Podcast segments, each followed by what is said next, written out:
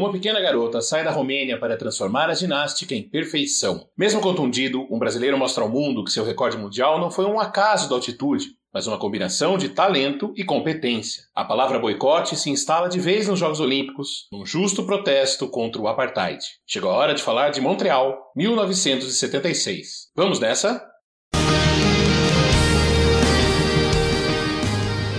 Começa agora o Olympicast seu podcast sobre esportes olímpicos.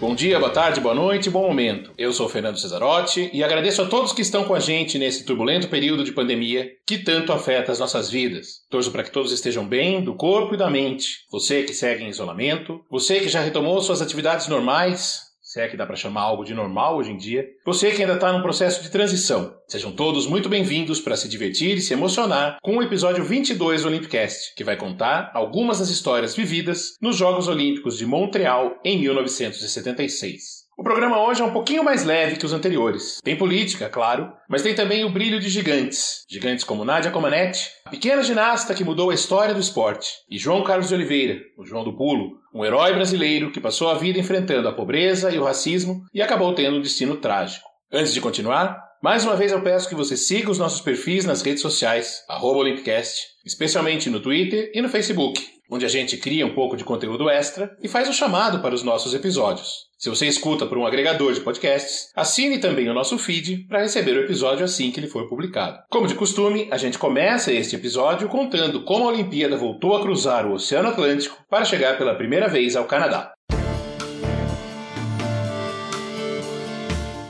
A escolha foi uma reunião do Comitê Olímpico Internacional ocorrida em maio de 1970, em Amsterdã, na Holanda, que definiu a escolha de Montreal. No episódio passado, a gente viu que a cidade já havia se candidatado à sede em 72, mas perdeu a disputa para Munique. Dessa vez, o páreo parecia ainda mais difícil. As outras candidatas eram nada menos que Moscou, a capital da União Soviética, e Los Angeles, uma das principais cidades dos Estados Unidos, no momento de distensão da Guerra Fria, em que os líderes das duas superpotências negociavam recursos estratégicos em nome do desarmamento mútuo, a chamada Terceira Via é que se deu bem. Num colégio com 70 eleitores, Moscou venceu o primeiro turno, com 28 votos, contra 25 de Montreal e 17 de Los Angeles. Mas, com a eliminação da capital do cinema, quase todos os seus votos migraram para Montreal, menos um, e a cidade canadense levou a melhor no segundo turno. 41 a 28. Moscou e Los Angeles sediariam os jogos seguintes, em 80 e 84, ambos marcados por boicotes das superpotências e de seus respectivos aliados, mas isso é assunto que vamos explorar, claro, nos próximos dois episódios. Guarde, porém, a palavra boicote, porque a gente já já vai voltar a ela aqui. Os jogos foram marcados para o período de verão no hemisfério norte, de 17 de julho a 1 de agosto, mas a organização foi marcada por muita confusão com divergência entre dirigentes e o governo canadense, atrasos nas obras e, no final, um prejuízo bilionário, com dívidas que levaram quase 30 anos para serem quitadas e pelo menos um elefante branco de herança, o Estádio Olímpico.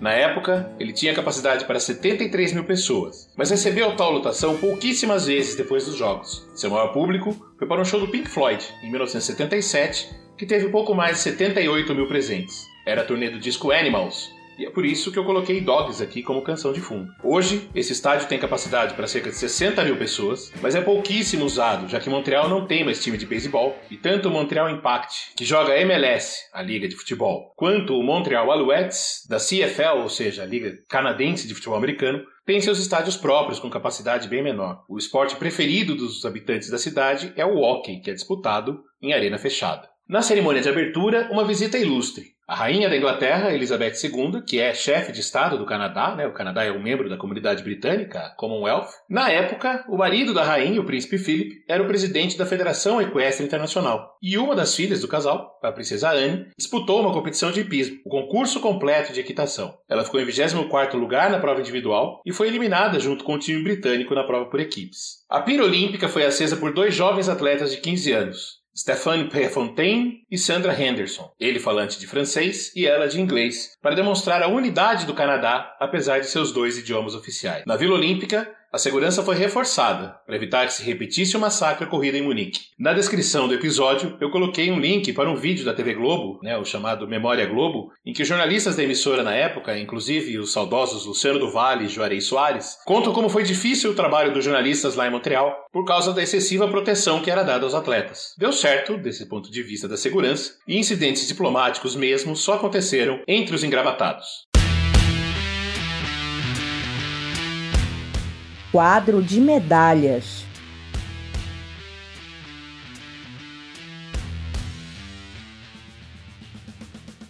Gente começa pela contagem das medalhas para explicar um fator importante desses Jogos em Montreal, que foi o boicote de nada menos que 29 nações africanas que deixaram de participar ou então abandonaram a disputa depois dos primeiros dias. Foi o caso do Egito, que chegou a disputar algumas provas, inclusive um jogo de vôlei masculino contra o Brasil, que terminou com vitória brasileira por 3 a 1, mas depois retirou sua delegação e esse jogo foi desconsiderado para efeitos da classificação no torneio de vôlei. E essa história é uma história que tem tudo a ver com os dias de hoje, com o movimento Black Lives Matter, vidas pretas importam, e esse momento em que vivemos vivemos. A gente está gravando aqui em 14 de junho, em meio a uma onda de protestos em todo o mundo contra o racismo. Pois bem, esse boicote liderado pelo Congo era contra a presença da Nova Zelândia na Olimpíada. Isso porque o país havia rompido o embargo imposto pelas Nações Unidas à África do Sul, que vivia então o odioso regime do apartheid, impondo uma verdadeira subcidadania aos negros e mantendo vários de seus líderes presos, o principal deles, Nelson Mandela. Por causa do apartheid, a África do Sul estava afastada dos Jogos Olímpicos desde Tóquio 64 e da maioria das principais competições esportivas uma das exceções era a Fórmula 1, que esteve né, de forma praticamente ininterrupta no circuito de Kyalami entre 67 e 85 e que teve até um campeão, né, o George Scheckter, campeão pela Ferrari em 79. Outro esporte que ignorou o embargo era o rugby. O que aconteceu? A Nova Zelândia mandou seu famoso time, os All Blacks, para uma excursão pela África do Sul, é, em boa parte do tempo simultânea à Olimpíada. Não é coincidência que a Nova Zelândia também tinha, na época, o seu próprio regime segregacionista, em que os colonizadores brancos subjugavam o povo maori, os habitantes originários do país. Para se ter uma ideia, na seleção da Nova Zelândia tinha jogadores de origem maori que só puderam viajar para essa excursão graças a uma gambiarra. Eles receberam da África do Sul o status de branco honorário, que permitia a cidadãos estrangeiros circular no país com os direitos garantidos. Ao todo foram 24 jogos, sendo quatro deles contra a seleção africana, num período de três meses, de junho até setembro. E na África do Sul, daquele tempo, o rugby era coisa de branco, e a modalidade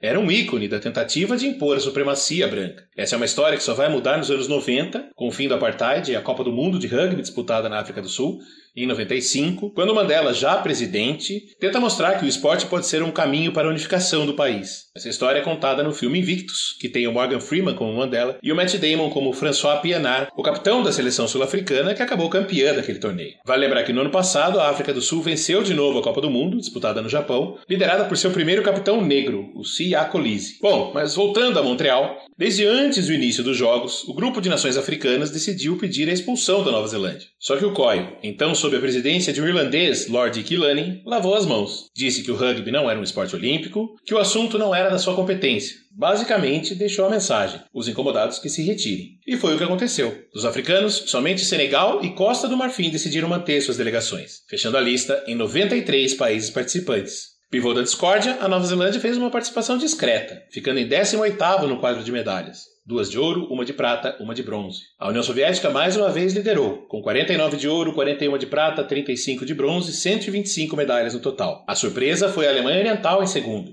impulsionada pelos bons resultados da natação, que a gente vai comentar já já. Foram 40 medalhas de ouro, 25 de prata, 25 de bronze e 90 no total. Os Estados Unidos ficaram em terceiro, com 34 de ouro, 35 de prata, 25 de bronze, 94 no total. A Alemanha Ocidental vem em quarto bem atrás, 10 de ouro, 12 de prata, 17 de bronze, 39 no total. E o Japão fechou o top 5 com 9 medalhas de ouro, 6 de prata, 10 de bronze e 25 no total. O Canadá foi a surpresa negativa, 5 medalhas de prata, 6 de bronze, 11 no total, e o único país sede em toda a história dos Jogos Olímpicos de Verão a não ganhar uma medalha de ouro sequer. O Brasil, com duas medalhas de bronze, ficou em 36º. Ao todo, 41 países ganharam pelo menos uma medalhinha.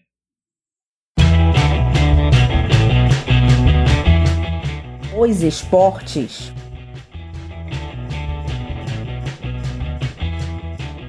A grande novidade no programa olímpico de Montreal foi a admissão de mulheres em dois esportes coletivos. No basquete, depois de 40 anos de participação exclusiva dos homens, né, desde Berlim 36, e no handball, que havia sido readmitido em Munique. O remo também passou a aceitar a presença de mulheres. Como houve uma redução de provas em outros esportes como medida de economia, o número de atletas caiu em relação a quatro anos antes, caiu bastante, de 7.100 mais ou menos em Munique para 6.084 em Montreal. Desses, eram 1.260 mulheres, cerca de 20% do total. Né? Um aumento, já que nos jogos anteriores a gente tinha uma faixa ali entre 13% e 15% de participação feminina. A Fera E ninguém brilhou mais em Montreal do que uma mulher. Na verdade, ainda uma garota. Nadia Helena Comanetti tinha 14 anos e pouco mais de um metro e meio de altura. Treinada pelo técnico Bela Caroli desde os 7 anos, Nadia tinha 10 quando disputou seu primeiro torneio internacional, um confronto amistoso contra a Iugoslávia só com crianças de 10 e 11 anos. Em março de 76, quatro meses antes dos Jogos, Nadia fez sua primeira aparição na América e já encantou, vencendo a competição individual da America Cup, disputada no histórico Madison Square Garden em Nova York, com direito a um 10 na apresentação do solo. Na Olimpíada, Nadia recebeu 7 notas 10, causando um bug no placar do ginásio, que só tinha 3 dígitos, e precisou apresentar a nota com 1,00 como se fosse uma nota 1. Quatro desses 10 foram nas barras assimétricas, consideradas por muitos a prova mais atlética da ginástica feminina. Outras três foram na trave de equilíbrio. Ao todo, Nádia levou três medalhas de ouro na competição individual geral, que soma todos os resultados das ginastas, nas barras assimétricas e na trave. Mais uma medalha de prata na competição por equipes, em que a Romênia foi superada pela União Soviética, e uma de bronze no solo.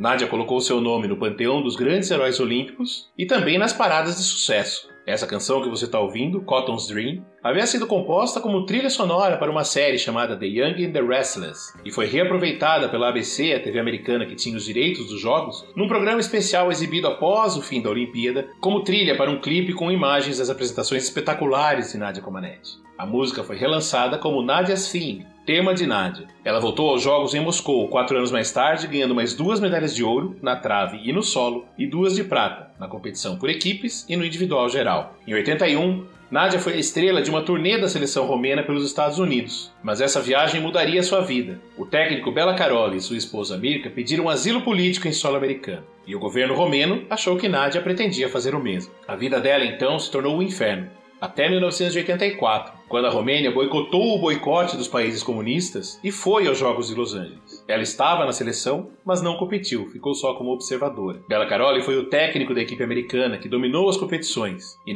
vigiada de perto, não conseguiu nem sequer falar com seu guru. De volta para casa, anunciou a aposentadoria e teve uma vida modesta na Romênia até novembro de 1989, um mês antes da derrocada do ditador Nicolae Ceausescu, que acabou fuzilado dentro do palácio do governo na noite de Natal. Ela participou de uma fuga coletiva, em grande parte a pé, passando por Hungria e Áustria até conseguir se instalar nos Estados Unidos. Hoje ela tem dupla cidadania e é casada com Bart Connor, também ex-ginasta, a quem conheceu naquela apresentação inicial em solo americano lá no Madison Square Garden. Hoje, ela é presença constante nas competições de ginástica ao redor do mundo. Em 2016, veio ao Brasil para os Jogos do Rio e até participou do programa É Campeão, que reunia várias estrelas nos estúdios do Sport TV lá no Parque Olímpico. Também em 2016, mas antes dos Jogos, o Pedro Bassan fez uma matéria incrível com ela para o Esporte Espetacular. Eles foram até Montreal, entraram na arena da ginástica e você pode conferir o que aconteceu. O link está na descrição do episódio. Mas um aviso: você só tira 10 se conseguir assistir a matéria inteira sem chorar.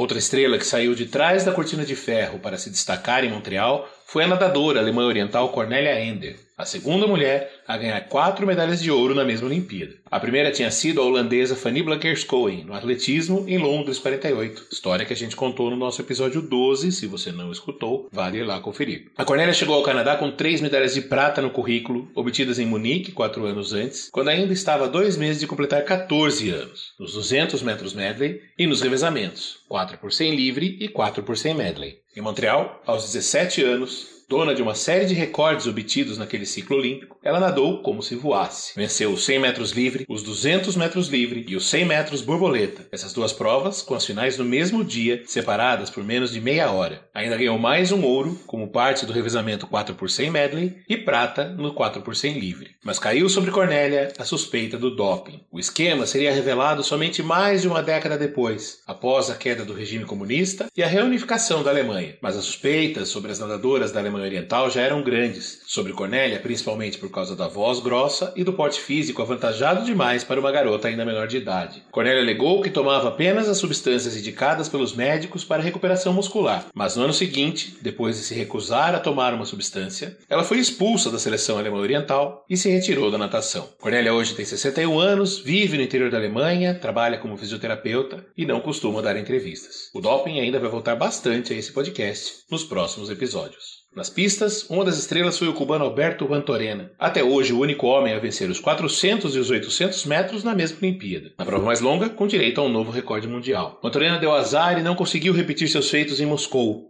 porque sofreu uma lesão pouco antes dos Jogos, nem em Los Angeles, porque Cuba endossou o boicote soviético e não apareceu. Depois de se aposentar, Quantorena ocupou diversos cargos de dirigente no esporte cubano sob o comando dos irmãos Castro, e hoje aposentado mora em Havana. Tem 69 anos, dizem que ainda caminha cerca de 10 quilômetros todos os dias, e eu espero que ele tenha se resguardado pelo menos durante a quarentena. Se você achou o nome Juan familiar, é porque deve estar lembrado do sobrinho dele, Osmani Juan que joga vôlei, mas pela seleção da Itália. Ele foi vice-campeão olímpico nos Jogos do Rio, parte do time que perdeu a final para a seleção brasileira.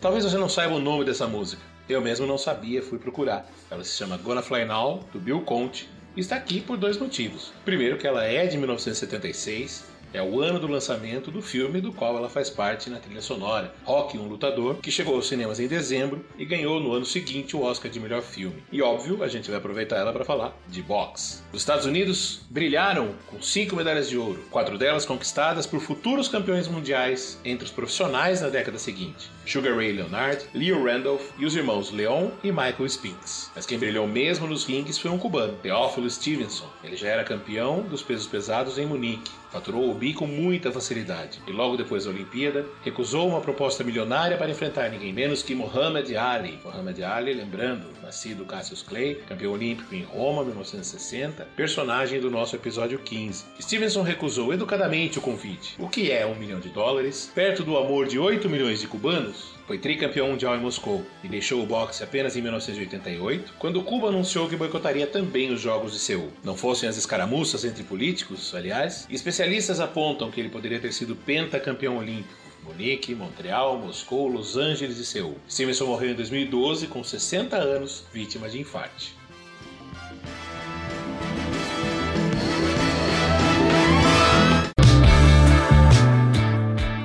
A zebra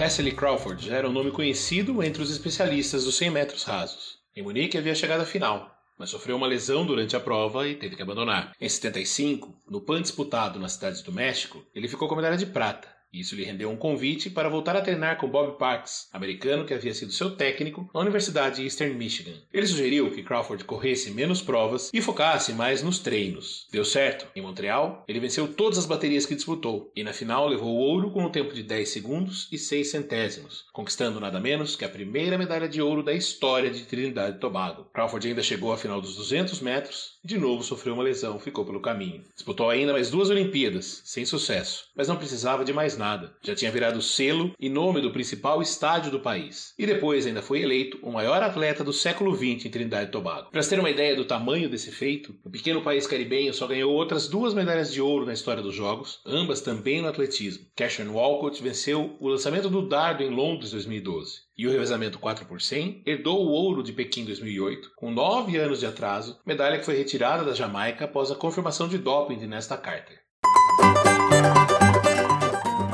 Meu Brasil brasileiro.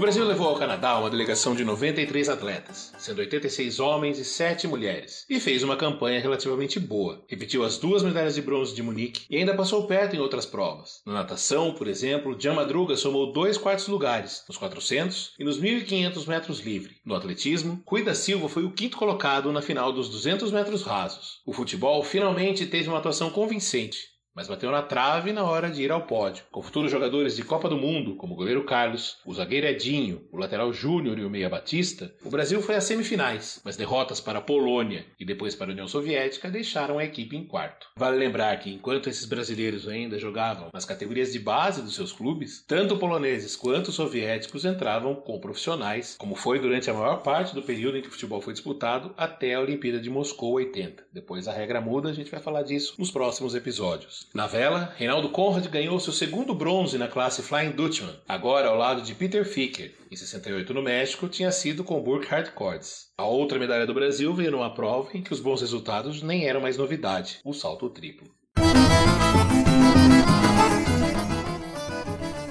Nossa estrela.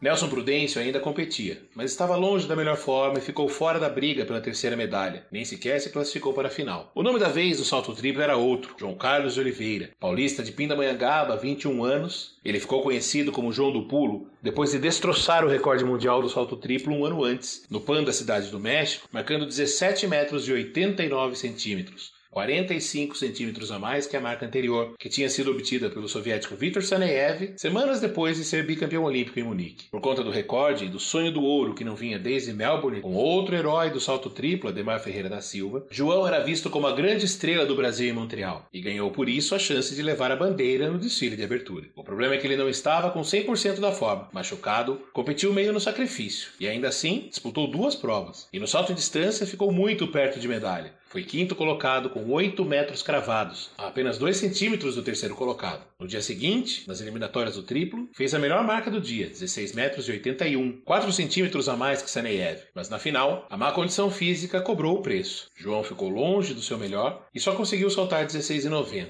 Saneyev levou o tri com 17,29 seguido pelo americano James Butts, com 17,18. João voltou aos Jogos em Moscou, onde de novo ganhou bronze, mas um bronze polêmico, e essa história a gente vai contar melhor, claro, no próximo episódio. Já o recorde mundial durou 10 anos, só foi batido em 1985 pelo americano Willie Banks. No Brasil, a marca só foi superada 32 anos depois, em 2007. Jadel Gregório fez um centímetro a mais, 17,90, numa prova em Belém, no Mangueirão. Até hoje, de acordo com a IAAF, que rege as competições de atletismo, o salto de João na cidade do México ainda é o 33º melhor de todos os tempos, 45 anos depois.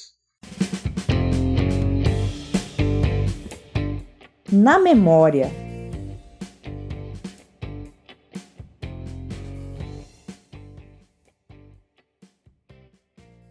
Documentário João do Voo, produzido anos atrás pela ESPN, traz muitas entrevistas sobre João do Pulo, feitas com amigos, familiares e jornalistas, além de falas do João, extraídas de reportagens da época. No trecho que eu separei, o técnico Pedro de Toledo conta que ele não estava em forma para competir em Montreal. Depois, o próprio João fala com satisfação de sua primeira experiência olímpica. Em Montreal ele não ganhou, ele não estava treinado para poder saltar. Ele teve uma fissura entre a quarta e a quinta vértebra sacro-lombar. Mas se ele não fosse, ele era o cara que bateu o recorde do mundo no ano anterior e que ficou covarde no ano seguinte. Eu, por mim, ele não teria saltado. Bom, na minha opinião, acredito que essa medalha de bronze, para mim, representa muito. Primeiro, que é a minha primeira Olimpíada e é uma medalha que representa muito porque eu procurei competir bem, dei tudo de mim, o máximo que eu pude. Combate malê, dá três pulos aí, saci. Se atira no espaço por nós, zumbi. Joga a chibata, João, no mar que te ampliou. Ah.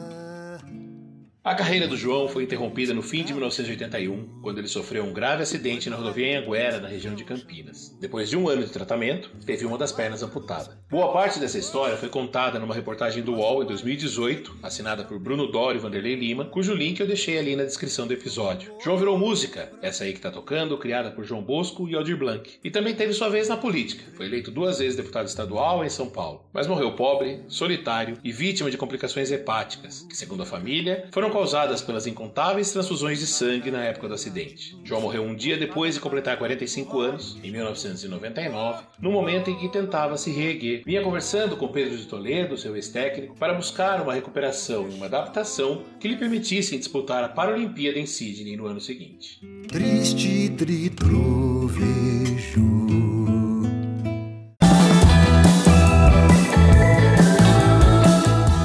O mundo ao redor.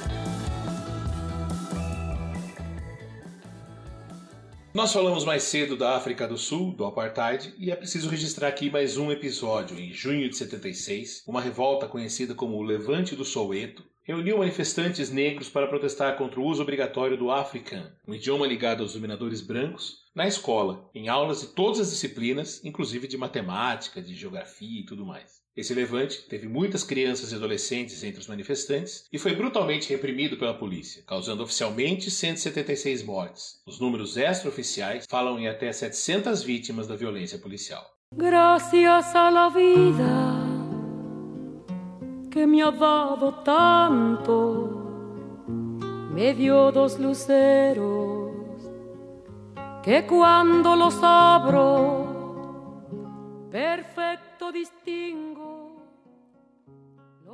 Essa música é da chilena Violeta Parra, está cantada aqui pela argentina Mercedes Sosa e é um registro de que em 76, na América do Sul, nós tivemos golpe militar na Argentina, com a derrubada da presidenta Isabelita Perón e a posse da junta militar liderada pelo infame general Jorge Rafael Videla. Ali do lado, no Uruguai, houve a deposição do presidente Juan Maria Bordaberry, que havia dado um autogolpe em 73, mas se mostrava resistente a cumprir ordens dos militares, que eram os verdadeiros comandantes do país, e o depuseram. Colocaram outra marionete no lugar, Alberto de Michele, que ficou apenas três meses no cargo e antes mesmo do fim de 76 deu lugar a Aparício Mendes. Mas o fantoche, esse sim, ficou cinco anos no cargo. A ditadura militar na Argentina acabou em 83, no Uruguai só em 85, mais ou menos junto com a do Brasil. Todos os nomes aqui citados, felizmente, estão hoje brincando de roda com Satanás. Aqui no Brasil, um momento paradoxal. O presidente, outro militar, Ernesto Geisel, defendia a abertura do regime, mas nos porões a tortura corria solta. Em outubro de 75, houve o assassinato do jornalista Vladimir Herzog, da TV Cultura. Em 17 de janeiro de 76, o operário Manuel Felfilho morreu enquanto estava preso no DOPS. Essas mortes ampliaram a revolta da sociedade e colocaram em xeque o processo de Geisel, que pretendia uma distensão lenta, gradual e segura. Em 16 de dezembro, uma emboscada matou dirigentes do PCdoB, entre eles Pedro Pomar. A ala moderada só retomaria o controle com a demissão do general Silvio Frota, ministro do Exército e ídolo da turma linha dura. Mas isso só aconteceu em outubro de 77, ou seja, foram dois anos de extrema tensão. Então, para deixar o clima mais leve perto do encerramento, vamos registrar que 76 é o ano lá fora do lançamento de discos como 2112 do Rush, Hotel California dos Eagles e o primeiro dos Ramones. Aqui no Brasil saíram Gal Canta Caymmi, Meus Caros Amigos do Chico Buarque, Alucinação do Belchior, que é um dos meus preferidos, e África Brasil do Jorge Ben.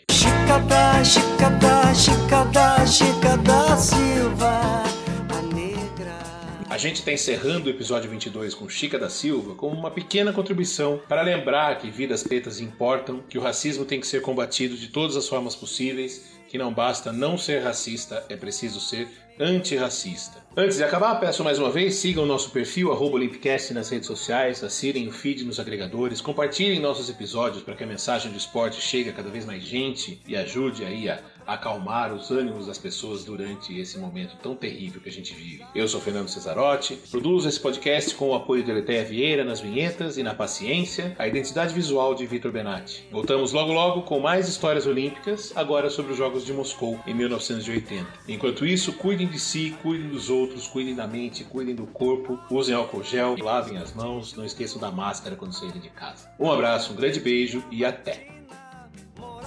Com a sua corte, cercada de belas mucamas, num castelo na chácara da palha, de arquitetura sólida e requintada.